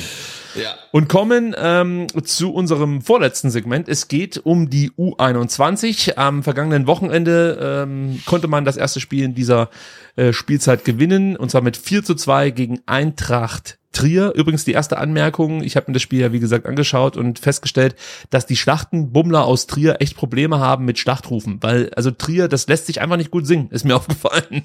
Es hört sich sehr ulkig an. Also Trier reimt sich auf gar nichts wahrscheinlich. Nee, also noch auf, also da fällt mir nur Muschi ein. Ich meine, auf Bier. Äh, auf also, Uschi. Oh Mann, jetzt ähm, bin ich komplett durcheinander gekommen. Auf Uschi reimt sich ja gar nicht. Das ist ja Wahnsinn heute. Unheimlich versaut. Und das bei diesem U21-Segment. Gut, was auffällig war bei der Startelf, ähm, dass äh, ja die U21 Verstärkung bekommen hat von den Profis. Ähm, Antonis Aidonis durfte mitspielen. Außerdem ähm, noch Philipp Clement, ich will jetzt nicht angeben, aber es hat irgendjemand schon mal im Mai, glaube ich, gesagt, dass Philipp Clement für die zweite Mannschaft äh, eingeplant wird, wenn er nicht wechselt. Aber das ist jetzt auch nicht so weit aus dem Exklusiv. Fenster gelehnt. Ja, natürlich exklusiv, sorry. Ich, ich stapel da immer zu tief. Ja, exklusiv, Ja, wie von uns im Mai exklusiv berichtet.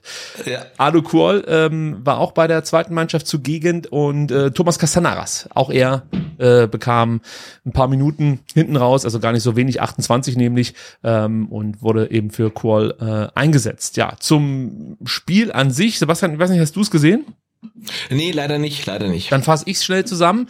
Es Ja. ähnelte doch schon sehr dem Auftritt des großen VfB im, in Bremen. Und zwar hat wirklich die zweite Mannschaft auch komplett die Anfangsphase verpasst. Die waren überhaupt nicht auf dem Platz, waren brutal schwach, muss man sagen. Dementsprechend ging auch in der vierten Minute Eintracht Trier mit 0 zu 1 äh, oder mit 1 zu 0 in Führung durch einen Fehler von Sebastian Hornung, muss man sagen. Also da sah er nicht besonders gut aus. Und äh, sowieso dieses ganze Spiel von Sebastian Hornung war nicht so berauschend. Also da gab es einige Unsicherheiten, die man so von ihm eigentlich nicht gewohnt ist, vor allem dann im ähm, Spiel mit Ball. Also da gab es in der zweiten Halbzeit nochmal eine Szene, da nimmt er sich ein, Dribbl Dribbling im eigenen Strafraum, wird, glaube ich, schon von einem äh, Trierer attackiert, ja, und statt den Ball halt einfach wirklich wegzudreschen, spielt er ihn nach rechts raus, ins Seiten aus. Der kürzeste Weg war das sozusagen. Der zweite Trierer spurtet natürlich sofort zu diesem Ball, versucht ihn schnell einzuwerfen und äh, einen Mitspieler sozusagen den Ball zu servieren, sodass der ins leere Tor äh, schießen kann. Also da sah Hornung ähm, ja nicht so gut aus. Müssen wir mal beobachten, ob das einfach nur ein schlechter Tag war oder ja, ob er da jetzt ähm, ja größere Schwächen hat. Wir bleiben aber jetzt äh, nochmal bei den schlechten Nachrichten und ähm, ich kann dir sagen, in der siebten Minute stand es dann schon 0 zu 2 durch Maurice Roth. Auch da sah der VfB nicht besonders gut aus, hat eine Flanke schlecht verteidigt, ähm, guter Kopfball dann, der zum 0 zu 1 führte und ähm, Moment mal, war das überhaupt ein Kopfball? Ich weiß es gar nicht mehr. Ich, ich weiß nur, es war eine Flanke. Ich weiß, ja, doch, es war per Kopf. Es war per Kopf. Ich erinnere mich wieder. Ähm, ja, und es war wirklich, es war wirklich danach vogelwild, was die zweite Mannschaft so geboten hat. Die Abwehr war total wackelig. Ähm, eigentlich muss das 0-3 f- äh, fallen. Dann wäre das Ding wahrscheinlich schon durch gewesen. Äh, Sie hatten genug Chancen, die Trierer, um wirklich dann mit 0-3 oder mit 3-0 in Führung zu gehen. Und ähm, alles im allen war das keine gute erste Halbzeit. Äh, den ersten Torschuss oder den ersten Schuss aufs Tor, den gab es erst in der 35. Minute. Ja, und jetzt kommt das Positive. Ähm, ähnlich wie die erste Mannschaft hat auch die zweite Mannschaft äh, ja gekämpft und hat sich zurückgekämpft und hat sich Chancen erkämpft, hat sich ähm, gute Spielsituationen oder äh, ja auch Feld, äh, was will ich sagen, ähm, Spielanteile erkämpft, das möchte ich sagen, genau. Also sie haben wirklich gearbeitet, ähm, das rechne ich der Mannschaft hoch an und sie haben sich belohnen können. Äh, kurz vor der Halbzeit, Julian Kudala macht den Anschlusstreffer, das 1 zu 2 nach einer Vorlage von Jonas Weig. Äh, das sah ganz gut aus. Kurz vor der Halbzeit hat dann sogar noch Alu Kuol eine riesige Möglichkeit zum Ausgleich. Und das ist auch wieder so ein typischer Kuol gewesen. Nicht mit dem Scorpion-Kick, sondern er wollte mit der Hacke in Pereira-Manier Manier das Ding reinmachen. Ich weiß nicht, ob du das Trainingsvideo gesehen hast von Pereira, der mit der Hacke äh, den Ball nach einer Hereingabe ins Tor buxiert. Genau so eine Situation, Alu Kuol. Er hätte es auch einfach machen können. Nein, er wollte es mit der Hacke machen, scheiterte dann an sich selber und äh, der VfB ging mit diesem Rückstand in die Pause. Danach ähm, war der VfB sofort da, hat Druck gemacht, hat sich einen Handelfmeter, ich sag mal, erarbeitet, hat den dann auch bekommen. Marco Wolf hat ihn verwandelt und bei Marco Wolf muss man sagen, der hat eine herausragende Partie gemacht. Das war auch der einzige Spieler, der mir in der ersten Halbzeit überhaupt positiv aufgefallen ist, muss man sagen. Im Gegenteil zu Philipp Dement, der komplett unterging, möchte ich auch nicht zu hoch hängen. Der hat wahrscheinlich jetzt nicht die komplette Woche mit der Mannschaft trainiert, wird da einfach reingeschmissen, mach mal. Ja, so einfach ist das halt nicht. Marco Wolf, ja sehr, sehr gute Leistung. Absoluter Leader, nimmt sich den Ball, haut das Ding rein. Ähm, wirklich beeindruckend. Den habe ich für diese Saison schon mal auf dem Schirm. Ähm, dann stand es 2 zu 2 und dann äh, ja, wurde der VfB immer überlegener und hat wirklich Trier genervt ohne Ende. Und das sah man dann auch in der 73. Minute. Da hat Christopher Spang dann einfach mal ähm, ja, einen Stuttgarter von hinten in die Beine getreten, muss man sagen, und wurde von, äh, vom Schiedsrichter mit Rot vom Feld gestellt, völlig zurecht. Führte natürlich dazu, dass der VfB noch mehr Spielanteile hatte, noch stärker wurde und in der 87. Minute durch Marco Wolf äh, das 3 zu 2 erzielte, wieder durch Marco Wolf, muss man sagen. Und wieder war mhm. es Jonas Weig, der ähm, das Tor vorbereitete. Also wir merken uns, Jonas Weig, guter Vorlagengeber und Marco Wolf, ähm, guter ähm, Torschütze oder beziehungsweise gut beim Verenden von äh, Tormöglichkeiten. Den Abschluss macht dann noch Noah Genaus, der eingewechselt wurde, der ja irgendwann in der 92., 93. Minute äh, noch das 4 zu 2 gemacht hat. Ähm, man muss dazu sagen, der Torhüter der Trierer stand zu diesem Zeitpunkt schon im gegnerischen Strafraum. Dann gibt's diesen Konter und äh, ja, Noah Ganaus war halt durch, macht das Ding. Danach wurde auch direkt abgepfiffen. Ähm, aber ich habe mich wirklich gefreut für die zweite Mannschaft, dass sie dieses Spiel drehen konnte und vor allen Dingen bei der Hitze dann so zurückkam. Hut ab. Ja. Also also am Anfang habe ich echt gedacht, was guckst du dir eigentlich an? Aber mhm. die zweite Halbzeit hat für viel entschädigt, muss ich sagen. Ja. Wen habe ich nicht aufgezählt? Sven Schiplock, ähm, der hat sich mal wieder verletzt, äh, leider Gottes. Der hat einen äh, Schlag auf die Wade bekommen im Training, wird jetzt so noch zwei Wochen ausfallen, ist natürlich ziemlich bitter, weil Sven Schiplock weiterhin wirklich als wichtige Stütze in der zweiten ja. Mannschaft vorgesehen ist, aber leider Gottes bislang ja noch nie diese Stütze werden konnte, weil er halt ständig mit Verletzungen ausfällt. Ähm, sehr ärgerlich, vielleicht kämpft er sich nochmal zurück, ähm, aber ja, also sieht nicht so gut aus, muss man sagen. Also diese kleinen Verletzungen die nerven natürlich schon, muss man sagen. Ja, ja für die zweite Verletzung, ja. So sieht's aus. Für die zweite geht's jetzt weiter am Samstag um 14 Uhr beim Aufsteiger Formatia Worms. Und äh, ja, Worms weiß ich auch noch nicht so richtig, was uns da erwartet. Die verloren jetzt am zweiten Spieltag 0 zu 1 gegen Astoria Waldorf. Aber am ersten Spieltag gelang Worms wirklich eine große Überraschung. Da konnten sie die Kickers aus Offenbach mit 1 zu 0 schlagen. Und ja, die Offenbacher oh. Kickers, ja, die sind ja neben Ulm wirklich Aufstiegsfavorit, mhm. muss man sagen. Und das war schon beachtlich. Also das könnte ein heißer Ritt werden für unsere zweite Mannschaft. Übertragen wird das Ganze wie immer auf Leaks ab 14 Uhr. Wie gesagt, dann äh, Formatia Worms gegen äh, VfB 2. Dann kommen wir zu den äh, VfB-Frauen und für die wird es am kommenden Sonntag ernst, Sebastian, das erste Pflichtspiel. Ja, endlich, ne? Die machen ja auch seit gefühlt, weiß gar nicht, acht, zehn, zwölf Wochen Sommerpause. Also das letzte, was ich im Kopf habe, äh, war der verwandelte Elfmeter von Wetzlar, äh, der dann leider zum Abstieg der ähm, vom VfB Obertürkheim führte und jetzt äh, startet man als VfB Stuttgart quasi neu. Ähm, aber die Sommerpause war sehr, sehr lang und jetzt geht's endlich richtig los. Ja, also zumindest mit einem Spiel im WFV-Pokal gegen Ellwangen. Anstoß in Ellwangen am Sonntag 11 Uhr. Ja, und ähm, was uns da so erwartet, wissen wir natürlich noch nicht. Wir drücken die Daumen. Wir können aber sagen, sie sind jetzt in guter Frühverfassung, die Frauen, denn das letzte Vorbereitungsspiel am vergangenen Sonntag gegen Schwaben Augsburg gewannen die Frauen souverän mit 5 zu 0. Die Türschützinnen waren Vanessa Freier, Celine Philipp, äh, beide trafen doppelt und Lydia Schwab. Ja, und du erinnerst dich vielleicht noch, Sebastian. Der Fokus in der letzten Trainingswoche lag mhm. auf dem Offensivspiel. Ähm, mit dem war Heiko Gerber einfach noch nicht zufrieden. Und man muss sagen, gegen Augsburg klappte das jetzt schon etwas besser. Ja, also das sah schon ganz gut aus. Und jetzt bist du wieder gefragt, weil vielleicht kannst du nämlich mal ganz kurz den Heiko Gerber machen und uns erzählen, wie Heiko Gerber jetzt so die letzten Testspiele äh, zusammenfasst. Ja, und ich freue mich sehr, mal den Heiko Gerber machen zu dürfen und der sich dann auch mal äh, zu den VfB Damen äußert. Denn er hat gesagt, wir haben in den letzten sechs Testspielen nur drei Gegentore bekommen. Unsere Arbeit gegen den Ball ist sehr gut.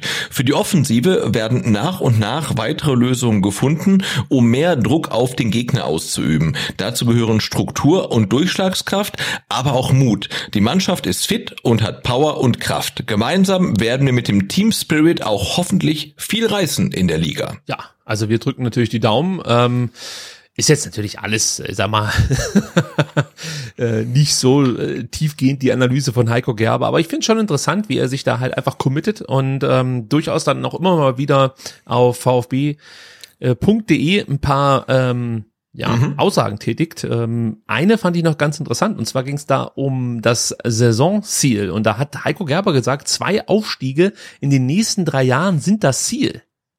Und im nächsten Satz sagt er, wir befinden uns in einem Prozess, der Zeit braucht. ja. Das hat mich noch so ein Aber bisschen. Das heißt ja auch, äh, wenn sich Heiko Gerber und die VfB-Damen jetzt eine Saison Zeit nehmen und nicht aufsteigen, dann haben sie halt noch äh, zwei Jahre mit zwei Aufstiegen vor sich. Also ähm, das dann wahrscheinlich so ohne bisschen, Heiko Gerber. Ähm, genau, kon kon ähm, konträr die Aussagen. Ähm, ja, aber ich glaube, die die Ansagen sind ja schon relativ klar. Äh, man steckt jetzt halt ein bisschen mehr ähm, ja Geld vermutlich und Zeit und Invest rein und ähm, ich bin mal gespannt, wie die VfB-Damen in die Liga starten und natürlich wäre jetzt ein guter Auftakt im äh, WFV-Pokal gegen einen vermutlich eher unterlegenen Gegner auf dem Papier natürlich total wichtig. Also jetzt ähm, Pokal weiterkommen in Elwang und dann ähm, in der Liga ähm, in die Liga auch gut reinstarten. Dann gucken wir mal weiter. Ja, also ich finde, ähm, Ziel muss schon sein, äh, in diesem Jahr aufzusteigen. Also äh, ja, da ist mir, gucken wir mal weiter, ist mir da viel zu wenig. Also ganz klar, ich, die müssen jetzt aufsteigen. Also die die Voraussetzung, die ähm, äh, Stuttgart hat, äh, die, die die kannst du ja nicht vergleichen mit der Konkurrenz. Also es mag ja sein, dass die Qualität bei dem ein oder anderen, äh, bei der ein oder anderen äh, noch nicht so, gro so groß ist und noch entwickelt werden muss und man muss sich erstmal dran gewöhnen, dass man jetzt der VfB ist und mit Sicherheit wird es auch dazu führen, äh, wenn man äh, ja mit dem Trikot des VfB Stuttgart zu so einem Spiel fährt äh, und dann auch antritt, ähm, ja, dass die Gegner auch ganz anders in diese Spiele gehen werden, ist mir schon klar. Aber es muss einfach der Anspruch sein, jetzt aufzusteigen. Ähm, und ob es dann wirklich ähm, direkt dann den nächsten Aufstieg also braucht wahrscheinlich schon, aber ob das möglich ist, das wird sich zeigen. Ja. Äh, man weiß ja auch, dass der VfB wirklich schon mit äh, Spielerinnen sehr weit war, die aus der äh, zweiten Liga in die dritte Liga gewechselt wären, aber jetzt in die vierte Liga, ja, das wollen sie halt eben nicht. Also das könnte sein, ähm, sollte der VfB jetzt aufsteigen nach einem Jahr, dass man dann da nochmal einen Vorstoß wagen kann und sich dann tatsächlich dann qualitativ ja. auch weiter verbessern kann, aber das muss das Ziel sein. Also du kannst jetzt hier nicht ist meine Meinung. Du kannst jetzt hier nicht zwei, drei Jahre äh, in der vierten Liga rumdümpeln. Nein, das geht Frage. nicht. Nein, nein. Also meine, Deswegen, gucken wir mal weiter, weil jetzt erstmal, wie, wie kommt man rein? Aber natürlich muss für die VfB-Damen das Ziel sein, ähm, wieder in die dritte Liga aufzusteigen. Ja, also, keine Frage. Das ist der VfB Stuttgart, also beim besten Willen. Sonst hätten wir auch gleich ganz genau, unten anfangen halt deine Gegner, du spielst halt auf der Waldebene Ost, also gegen andere Stuttgarter Vereine, ähm, die ganz andere Möglichkeiten haben, die ähm, unter deinen liegen. Also natürlich, das muss dann schon das selbstgesteckte Ziel sein. Ja. Was ich noch ganz interessant fand, ich habe ja überhaupt keine Ahnung vom Kader und äh, so weiter und so fort äh, dass äh, man jetzt mal herausfinden konnte, wie viele Spielerinnen eigentlich zur Verfügung stehen. Und es sind aktuell 21 Spielerinnen, äh, da kommen noch zwei Verletzte dazu, also 23 Spielerinnen umfasst der mhm. Kader des VfB Stuttgart. Ich bin mir sicher, wenn ihr Fußball spielen könnt, ähm, dann, also vorausgesetzt ihr seid Frauen, dann könnt ihr euch wahrscheinlich da auch noch irgendwie kurz melden und äh, ja. vielleicht mal ein Probetraining absolvieren. Also ich kann mir vorstellen, dass man bei den VfB-Frauen über jede Verstärkung erfreut ist. Gut, kommen wir zu U19. Die gewannen ihr Auftaktspiel in die neue Saison mit 2-0 in Ingolstadt. Die Torschützen waren Benny Boakci und Max Wagner. Max Wagner war ja auch schon auffällig in der Vorbereitung. Benny Boakci kennen wir natürlich auch noch, ähm, gute U17-Saison gespielt, ist also direkt auch in der U19 ja. angekommen. Diesen Samstag geht es dann zu Hause gegen Heidenheim weiter. Das Spiel beginnt um 12 Uhr und kann kostenlos besucht werden. Also diesen Samstag 12 ah, Uhr. Ja. Schaut vorbei vor dem Heimspiel gegen Freiburg. Ähm, ich ja. glaube, bei der U19 gibt's kein Bier, oder? Äh, weiß ich nicht. Sonst hätte man dann sich, also vorglühen nennt man das, glaube ich, heutzutage. Warum nicht? Dann nehmt das halt einfach so mit. als, als Warm-up mit oder ohne Bier, ähm, aber die haben es auf jeden Fall auch verdient, äh, die U19-Spieler. Und wenn ihr eh schon in Stuttgart seid ähm, oder in der Nähe vom Stadion, dann geht vielleicht noch ein bisschen früher hin und guckt euch die U19 an. Genau, schickt einfach einen Tweet an VfB STR. Äh, wir schmeißen die Biere dann über den Zaun. Kein Thema. so, Alex Werle, haben wir vorhin schon gesagt, ist nicht mehr im DFL-Präsidium, Sebastian. Sebastian. Großer Schock. Also wir haben uns Alex Werle ja auch geangelt, weil er so gute Connections hat und überall ist, ja. ja. einfach an den richtigen Stellschrauben für den VfB auch drehen kann. Äh, Fakt ist, ja, das geht jetzt aber nicht mehr im DFL-Präsidium. Aber keine Sorge, das hängt damit zusammen, dass er ja vor kurzem äh, ja zum Aufsichtsratschef des Deutschen Fußballbundes ähm, auserkoren wurde, muss man ganz ehrlich sagen. Und äh, der Frankfurter Axel Hellmann ist jetzt neu in das äh, Präsidium des äh, der deutschen Fußballliga gewählt worden. Der ersetzt sozusagen den Alex Werle. Ähm, aber das wollten wir euch mitteilen, dass es jetzt für Werle eben da nicht mehr diesen direkten Draht zur DFL gibt. Jetzt muss er über Umwege ähm, die Interessen des VfB Stuttgart vertreten. Und die letzte Meldung ist wirklich nur so ein kleiner Rauschmeißer. Wir haben es ja vorhin schon gesagt. NordVPN ist neuer VfB Business Partner und ähm, suffisant geht gerade im Netz ähm, das Ding steil, dass halt NordVPN nicht nur der neue Businesspartner ist des VfB Stuttgart, sondern auch der neue äh, ja, VPN-Dienst aller VfB-Fans, die sich jetzt ähm, nicht mehr The Zone für 30 Euro im Monat shoppen müssen, sondern in Brasilien, ich weiß nicht, wahrscheinlich für zwei Zitronen sich irgendwie für einen Monat die Bundesliga reinpfeifen können. Ähm, wie dem auch sei, was ich ja nicht nur bei dieser Meldung interessant finde, ist, dass der VfB Stuttgart weiterhin äh, Zuwachs hat, was die Sponsoren angeht. Mhm. Und äh, nochmal liebe Grüße an Carlos Urbina, den Investigativjournalisten aus Stuttgart, der uns damit gedroht hat, dass der VfB mehr oder weniger vor dem kompletten Ruin steht. Alles natürlich nur wegen Klaus Vogt. Äh, turns out. Mal wieder nicht recht, recht gehabt, lieber Ubina. Genau. Und was ich auch spannend finde, ist bei NordVPN, ähm, wenn man es mal so ein bisschen größer sieht, ähm, der VfB sagt immer, man will ähm, Investoren, aber auch Sponsoren, ähm, die auch so einen Mehrzweck bieten über das Geld, was sie reinbringen. Ähm, und wenn man mal so ein bisschen drüber nachdenkt ähm, und äh, überlegt sich dann, dass der VfB dann vielleicht auch mal irgendwann seine Mitgliederversammlung online abhalten möchte mit Wahl vielleicht sogar online, ja, ähm, dann braucht man so jemanden wie NordVPN. Ein shady VPN-Dienst. das habe ich jetzt gesagt. NordVPN ist nicht shady. Nein, natürlich nicht, aber ist, ist alles litauisches Qualitätsprodukt. Ja, logisch. Nein, äh, ich finde das, ja, finde ich okay. Also es ist, sagen wir mal so, Know-how im, äh, in, in Sachen Internettechnologie kann ja, dem VfB, VfB noch nie geschadet. Ja, das, also das kann den VfB nur weiterbringen. Also und selbst wenn es auf jeden Fall, auf jeden Fall. Selbst wenn es nur dazu führt, dass äh, in Zukunft, weiß ich nicht, dann auch mal U17 und U19 Spiele übertragen werden können, äh, ja, weil und und vielleicht auch so ein äh, Spiel der VfB Damen in Elwang. Ja, gut, da habe ich jetzt schon wieder gar nicht drüber nachgedacht, muss ich ganz ehrlich sein. Also da muss ich mich noch dran gewöhnen. Also alles andere wäre geheuchelt. Ja, Wenn ich jetzt so tun würde, das habe ich ja schon ein paar Mal gesagt. 11 Uhr, das wäre so cool, wenn man das gucken könnte, oder? Ja, ich weiß nicht, was du da machst, aber ich bereite da äh, eine 5-Stunden-Sendung vor.